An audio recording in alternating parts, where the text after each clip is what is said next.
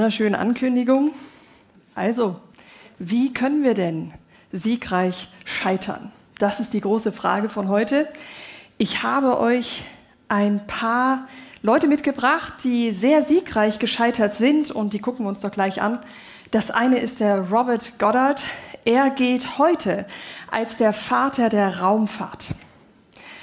Damals noch nicht so.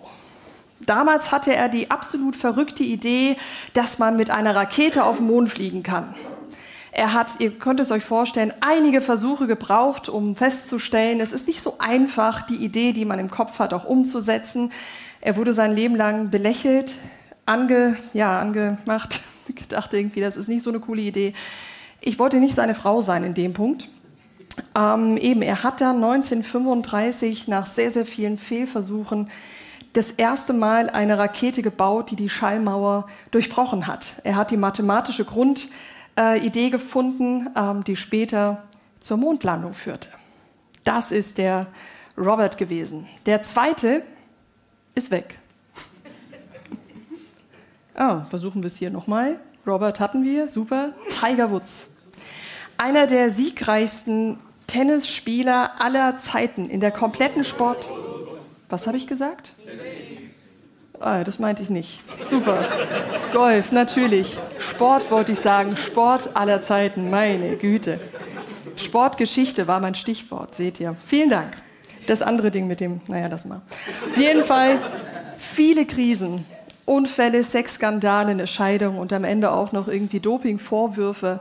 Er hat ähm, viele, viele, viele, viele Jahre zwischen seinem Start und am Ende ähm, nochmal alles gegeben und ist ziemlich erfolgreich geworden. 20, also 2000 wurde er zum Weltsportler des Jahres gekürt. Auch eine sehr spannende Geschichte. Mein Favorit, eine Frau, hm. Diana Neert. Sie ist eine Langstreckenschwimmerin und dieses Jahr kam ein ganz super cooler Film raus, den müsst ihr euch geben, der ist Hammer.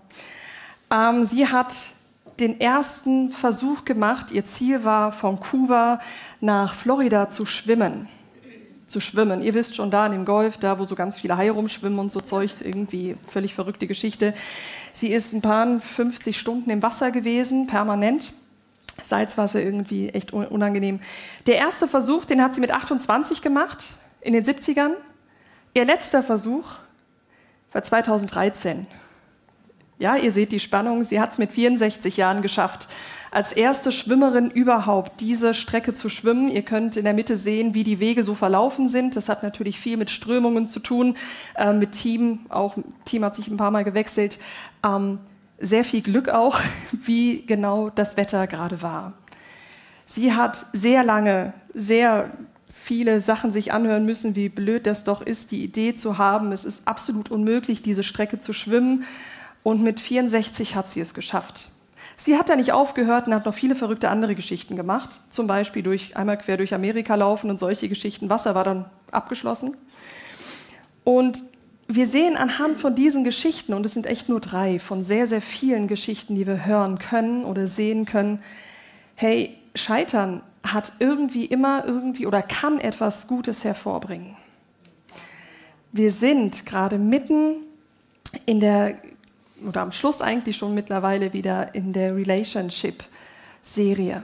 Da geht es um Beziehungen. Also wie können wir diese Sachen, die wir jetzt gerade gehört und erlebt haben und gesehen haben, auf die Beziehungen reinbringen.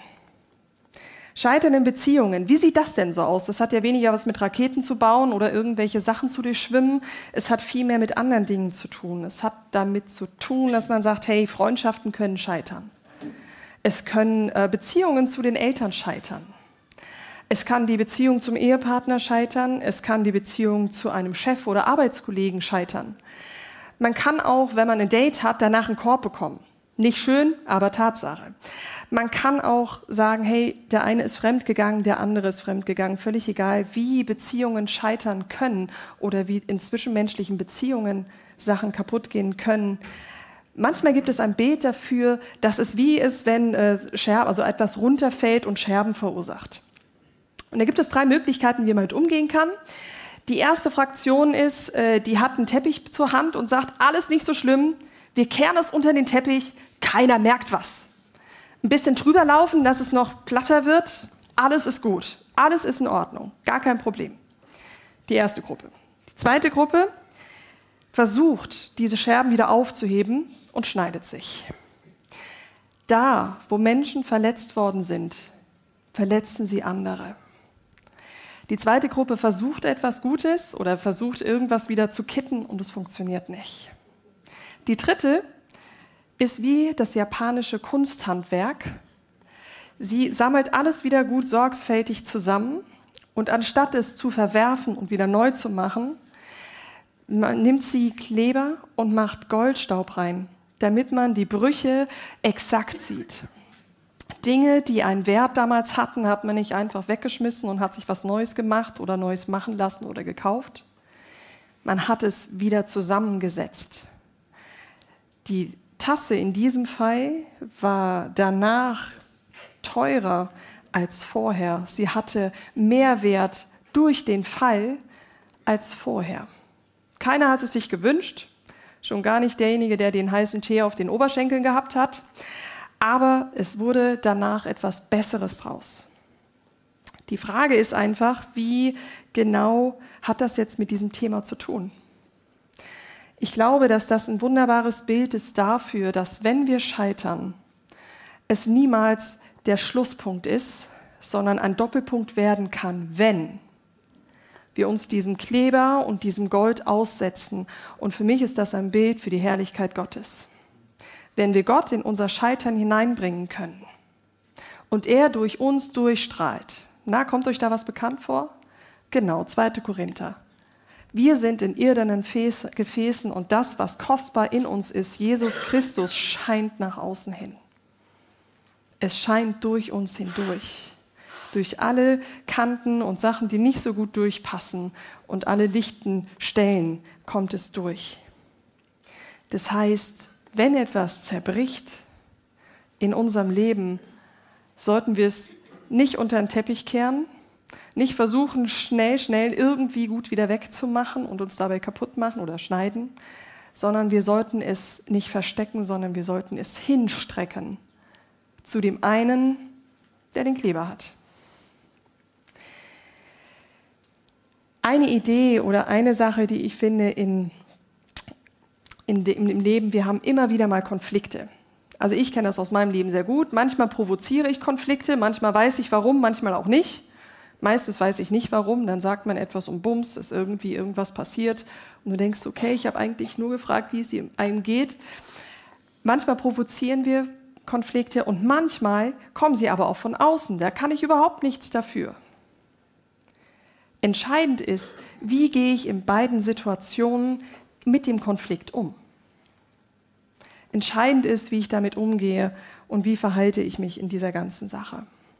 Eine Geschichte, die finde ich ähm, erklärt das unglaublich gut, was ein Paradebeispiel dafür ist, wie man sich in einem Konflikt gut verhalten kann. Und das ist die Geschichte von Abraham und Lot und wir finden sie im 1. Mose ähm, Kapitel 13. Und da fangen wir gleich mal mit Vers 5 an. Auch Abrahams Neffe Lot der sich ihm angeschlossen hatte, war zu einem reichen Mann geworden.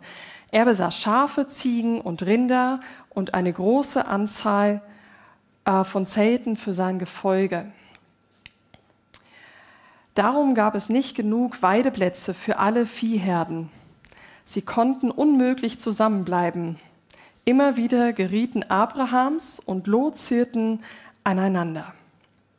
Der Abraham war ein unglaublich reicher Mann geworden und wollte von A nach B und hat gesagt, hey, ich gehe da hin. Und der Lot, sein Neffe, hat gesagt, ey cool, da wo der Abraham ist, da ist immer alles gut, ich werde mitgehen. Typische Trittbrettfahrer. Er ist mitgegangen und hat gedacht, hey, was der kann, kann ich auch. Ich gucke mir ein bisschen was von ihm ab. Ich lerne von ihm. Ich nehme alles, was ich habe, auch mit. Hab ja auch was gelernt von ihm. Nehme alles mit und los geht's. Und sie merken vor Ort, dass der das Land, wo sie sind oder die Nähe, die sie gelebt haben, nicht funktioniert. Und das ist der erste Punkt, den wir lernen können aus dieser Geschichte. Insgesamt sind es vier und das ist der erste Punkt. Der erste Punkt ist, ähm, gesteh dir das Scheitern ein. Abraham hat gemerkt, die Hirten, die kommen immer wieder aneinander, die Hirten von seinen Leuten und die Hirten vom Lot. Immer wieder gibt es Streit. Er hat das angesprochen. Er hat gesagt, hey, wir müssen darüber sprechen. Da stimmt etwas nicht. Die Situation gesehen, erkannt und eine Lösung herbeigesucht. Und das ist gar nicht so einfach, wie es sich anhört. Denn oft ist es doch so, dass wir denken, boah, mir ist was Dummes passiert und das, ich bin jetzt dumm und deswegen mache ich da jetzt einfach nicht mehr weiter. Oder ich, ich, hab, ich sehe etwas, was irgendwie Unrecht ist und gucke mich woanders hin, weil das könnte Arbeit bedeuten. Ich müsste das ansprechen und plötzlich bin ich der Buhmann, gefällt mir nicht. Sei dir nicht zu schade, wenn du in deinem Leben ein Versagen siehst und benenn es. Und das ist der erste und wichtige Schritt, um weiterzugehen. Sei dir nicht zu schade zu sagen, hey, ich habe da was verbockt. Oder es ist nicht so rausgekommen, wie ich es mir eigentlich gewünscht habe. Oder wie ich es mir für die Gesamtsituation gewünscht habe. Der Abraham machte weiter und folgendes lesen wir. Da sagte Abraham zu seinem Neffen, es soll doch kein Streit zwischen uns sein. Auch nicht zwischen unseren Hirten. Wir sind doch Brüder. Du und ich, wir sind doch gleich lass uns doch nicht, wir sind Familie, lass uns doch nicht etwas auseinandertreiben lassen. Der Punkt zwei ist also, man soll dem Menschen vergeben, das, was passiert ist. Und auch hier habe ich den Eindruck, wir vergessen schnell, dass Vergeben einen Prozess hat, einen ziemlich langen Prozess hat. Und den ersten Punkt vom, vom Vergeben, ganz am Anfang, bevor wir irgendwas anderes, bevor wir sagen können, ich vergebe dir, heißt, da sind erstmal unglaublich viele Emotionen und Gefühle da. Und ich glaube, wenn wir in die Bibel schauen, sehen wir, dass das nicht einfach nur ein Zeitgeist unserer Neuzeit passiert, dass wir Emotionen haben. Das haben wir schon von immer. Das ist also eine menschheitsgeschichtliche durchgezogene rote Linie. Das ist schon immer da gewesen. Ein roter Faden, der sich durchzieht. Der Unterschied von damals zu heute ist, wir gehen ein bisschen anders damit um. Wenn wir in die Psalmen schauen, dann sehen wir, dass über die Hälfte Klagepsalmen sind und Rachepsalmen sind. Und ich glaube, heute können wir Christen sehr viel mit Sachen anfangen, aber nicht mit Rachepsalmen. Rachepsalmen hören sich nicht so schön an. Rachepsalmen sind irgendwie komisch. Da heißt es dann sowas wie, hey, ich wünsche mir, dass der Gegner so wird wie ein Wurm, dass ich ihn zertreten kann. Oder wenn der mein Gott kennenlernt, dann ist der Asche. Oder ich hoffe, dass sie in die gleiche Falle fallen, die sie mir gestellt haben, nur um zu sehen, dass es weh tut. Oder ich möchte nicht, dass ihr, ihr Erfolg bleibt. Ich möchte, dass er ihnen im Halse stecken bleibt. Krasse Worte aus der Bibel. Warum erzähle ich euch das? Ich glaube, dass wir diesen Punkt sehr schnell überspringen. Ich glaube, dass wenn wir, wenn Unrecht uns passiert und wir verletzt worden sind, dass wir oft denken, ja gut, ich muss vergeben, weil Jesus hat mir auch vergeben. Halleluja, das hat er auch. Nimm deine Gefühle aber bitte mit. Wie können wir das machen? Indem du einen Rachepsalm schreibst. Vielleicht nicht unbedingt eine E-Mail an die Person, die es sein sollte, das kann heikel werden.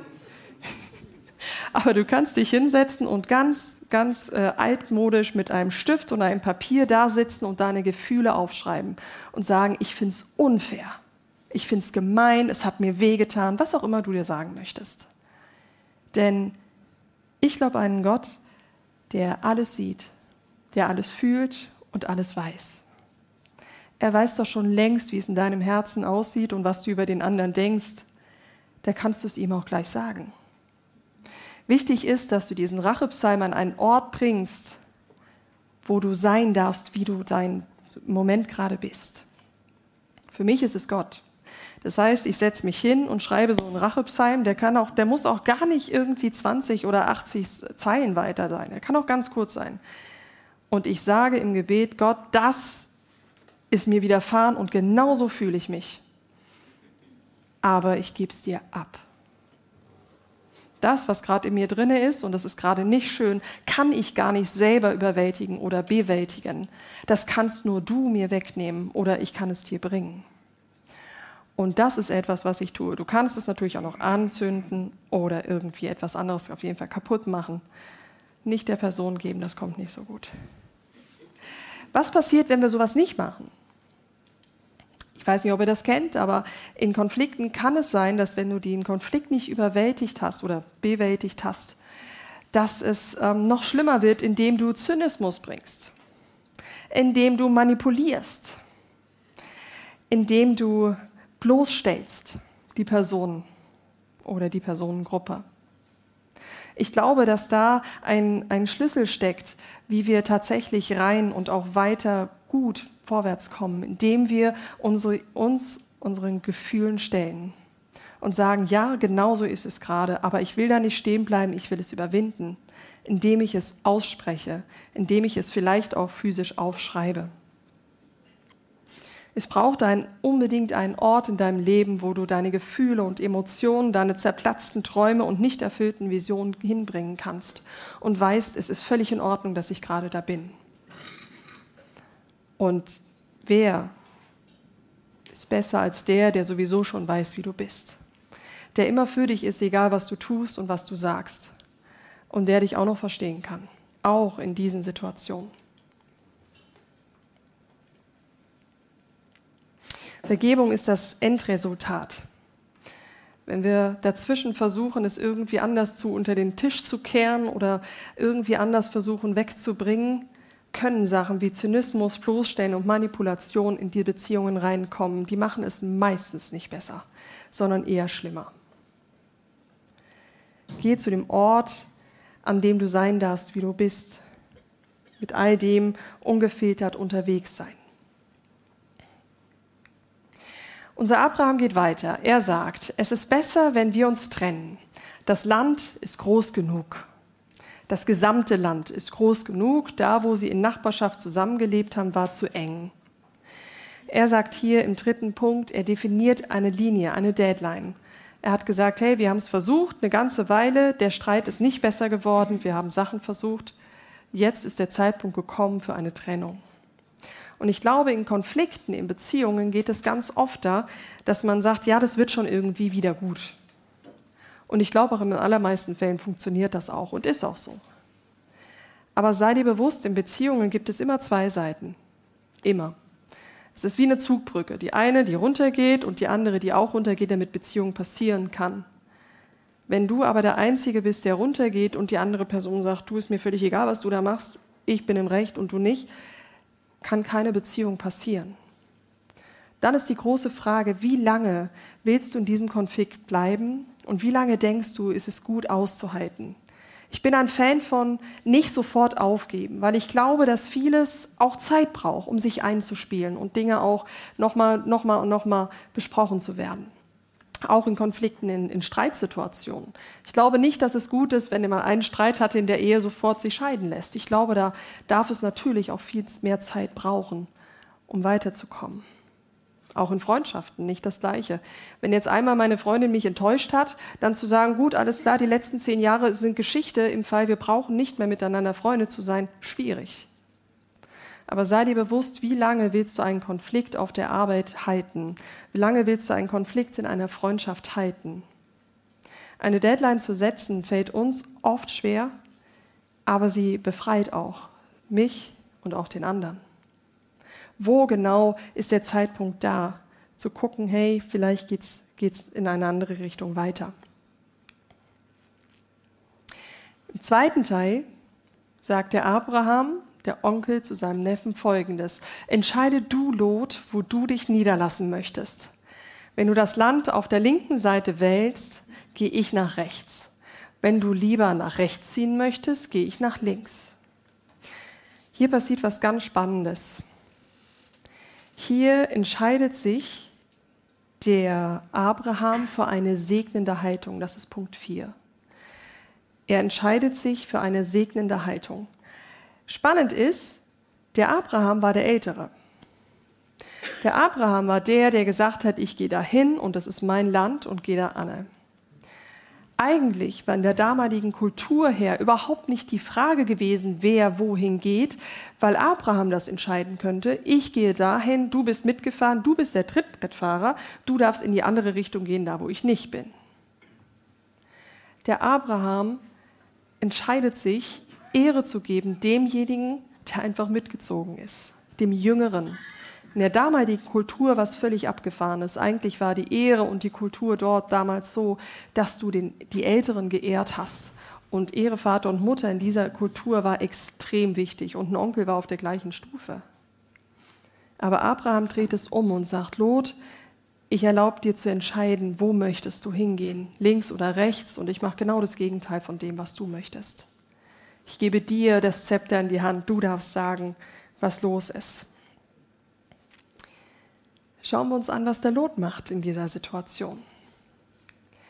Der Lot macht Folgendes. Lot betrachtet das Land genau und sah die fruchtbare Jordanebene überall reich bewässert bis nach Zora hin. Jetzt aber sah die Jordanebene aus wie der Garten Eden, also ein wunder, wunder, wunder, wunderschönen Ort. Oder das Nildelta in Ägypten. Das heißt, der Lot hat gesehen, boah, ich habe, ich habe auf der einen Seite viel fruchtbares Land. Er hat das gesehen. Viel fruchtbares Land, üppige Wiesen, schönes Wasser, alles ist gut. Der Abraham auf der anderen Seite hat das gesehen. Staub, Trockenheit, Wüste. Und er überlässt die Entscheidung, in welche Richtung er, ähm, er geht, dem Lot, indem er ihn entscheiden lässt, in welche Richtung er möchte. Abraham hat Macht, er hat den Status, er hat definitiv das richtige Alter und er verlässt sich nicht auf das. Er verlässt sich weder auf diese Sachen noch auf seinen Besitz, sondern er sagt, mein Versorger ist Gott selbst. Was er sagt, das wird passieren. Ich vertraue alles, was ich bin und alles, was ich habe, diesem Gott an. Er versorgt mich, egal wo ich bin. Ob ich in der Wüste lebe oder im Jordantal lebe, es ist völlig egal, weil er mich versorgt. Ich habe nichts und nichts dazu getan, dass ich einschaffe, mehr oder weniger. Es ist alles der Segen von Gott. Alles, was ich bin, bin ich durch ihn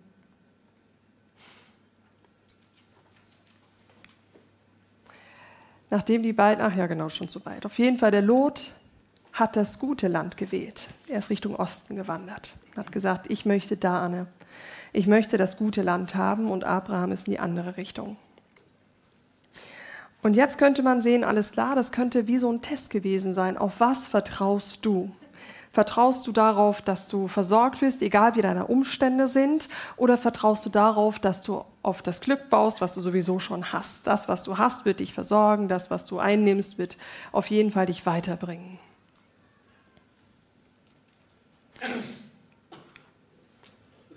Die Geschichte geht weiter. Nachdem die beiden sich getrennt hatten, der Abraham und der Lot, sagte der Herr zu Abraham, schau dich nach allen Seiten um, das ganze Land, alles, was du jetzt siehst, will ich dir und dein Nachkommen geben für immer. Wir erinnern uns, er sieht Wüste. Ich wollte schon immer mal Sand im Getriebe haben. Ich wollte schon immer mal Sand in den Füßen haben und dieses Gefühl von warmem Sand und keinem Meer, das ist das Schönste ever. Und es ist so gut zu wissen, dass meine ganzen Nachkommen, alles, was ich jemals irgendwie zeugen werde, hier leben werden.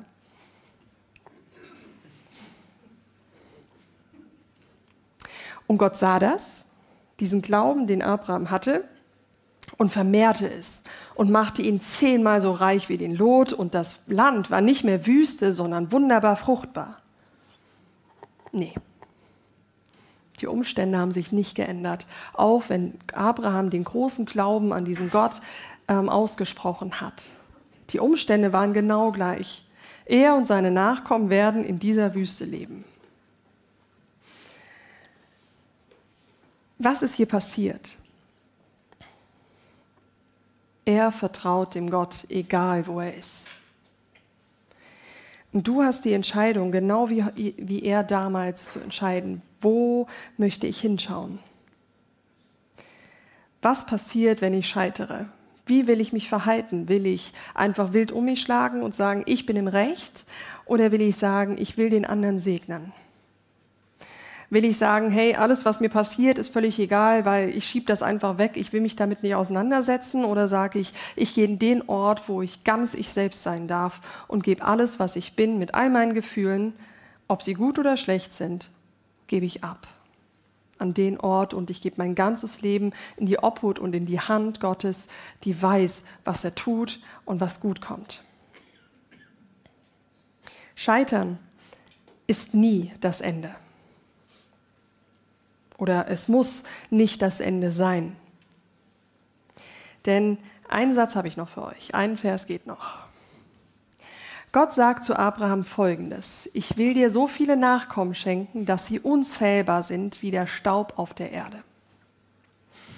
Mit dieser Geschichte im Hintergrund war das für mich ein viel krasseres Erlebnis, diesen Bibeltext zu lesen. Er hat nicht die grünen Auen gesehen, er hat Staub gesehen. Und zwar unzählig viel Staub. Ich meine, da gibt es die gröberen Sandkörner, dann gibt es die feineren, die wirklich wehtun im Schuh, wenn man die hat. Und da gibt es den so feinen Staub, dass der eigentlich wie so eine Schicht auf deiner Haut ist. Also es gibt unglaublich viel Staub und, und Sand da unten. Wenn wir die Geschichte von Abraham kennen, wissen wir, dass er und seine Frau 100 waren, als sie das erste Kind bekommen haben. Bis dahin war da noch nichts irgendwie gesagt, dass da irgendwas irgendwie, irgendwie nachkommen kommen könnten. Und ich meine, ein Kind ist ja schon mal ein ganz netter Anfang. Hier sagt Gott die Verheißung zu ihm und sagt, da wo du bist, da wird das ganze Land wird mehr sein oder dein ganzes Volk, deine Familie wird größer sein als den Sand, den du hier siehst. Unterschätze nicht, was Gott in deinen Umständen tun kann und unterschätze nicht, dass er am Ende alles in der Hand hat und weiß, was er tut. Wenn du das Gefühl hast, du bist jetzt am Ende angekommen und ich bin jetzt in deiner persönlichen Wüste, dann schau nicht auf dein Gefühl oder deine Emotionen, sondern schau auf den, der Gott selbst ist, dem alles gegeben ist und der dich liebt, so wie du bist, egal wie es dir geht. Schau nicht nach links, nach rechts, nach oben oder unten, sondern schau auf den, der sagt, ich bin bei dir. Ich bin dein Versorger. Ich bin dein Heil. Ich bin der, der dich führt. Ich bin immer für dich. Ich bin dein Arzt. Ich bin der, der dir das Leben gegeben hat. Ich bin dein Atem. Ich bin deine Zukunft und deine Gegenwart und deine Vergangenheit. Und ich bin der, der dich als erstes geliebt hat. Schau auf den, der all das zu dir sagt und sein möchte. Mein Versorger heißt Jesus Christus und heißt nicht mein, mein Job, meine Position, das, was ich mir erarbeitet habe, das, was ich gelernt habe. Mein Versorger ist der, der mich ins Leben gerufen hat, aus Liebe und zu Liebe hin.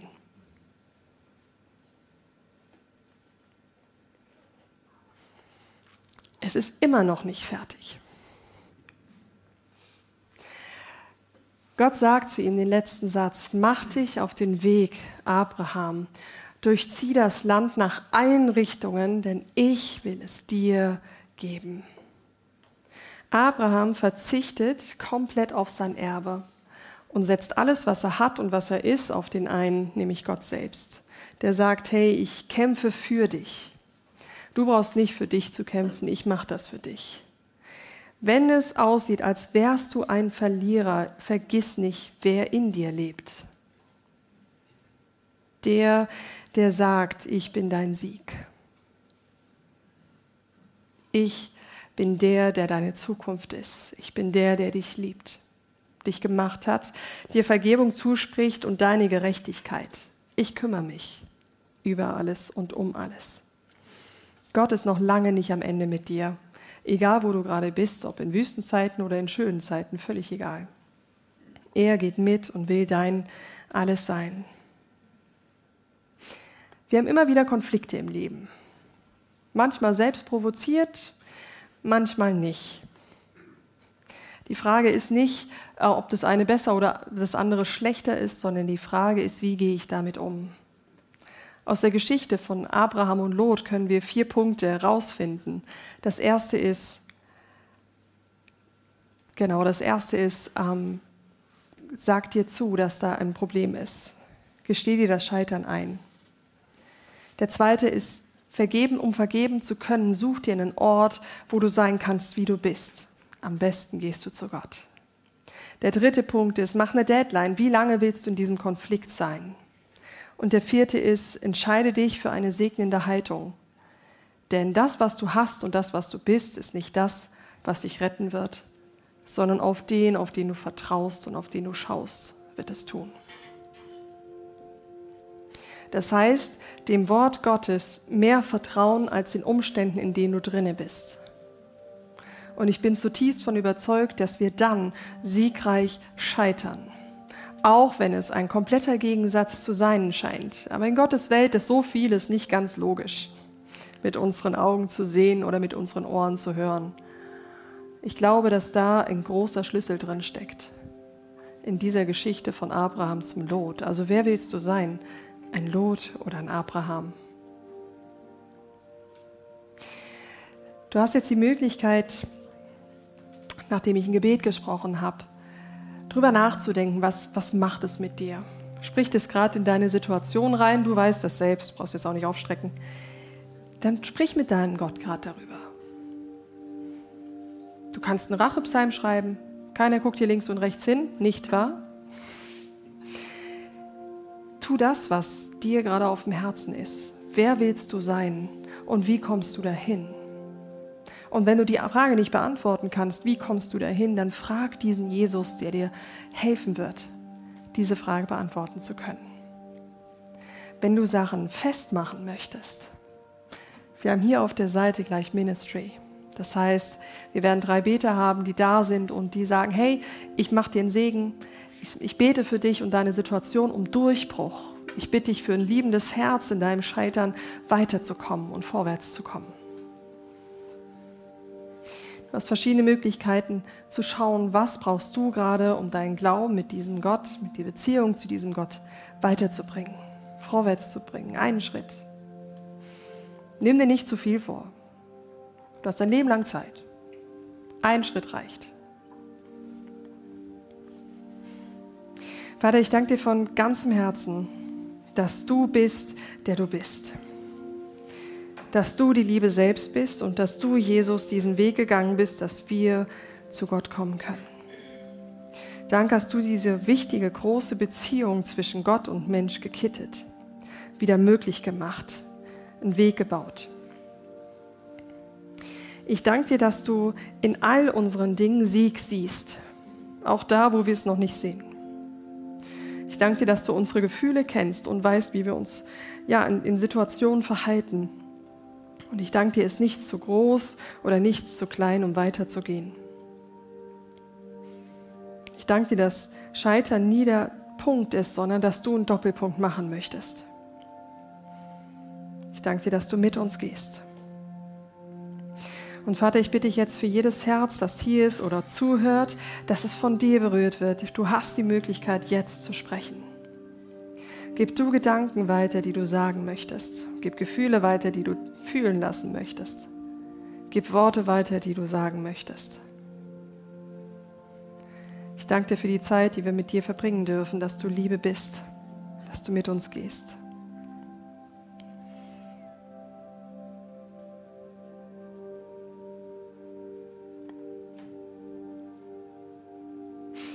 Gott steht vor dir mit einem Lächeln auf dem Gesicht und sagt dir, ich bin für dich.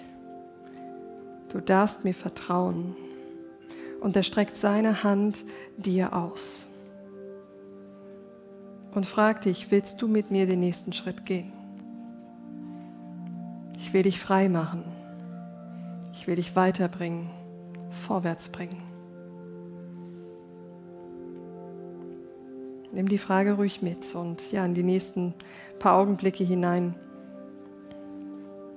Wenn du magst, komm und wir beten und segnen dich. Amen.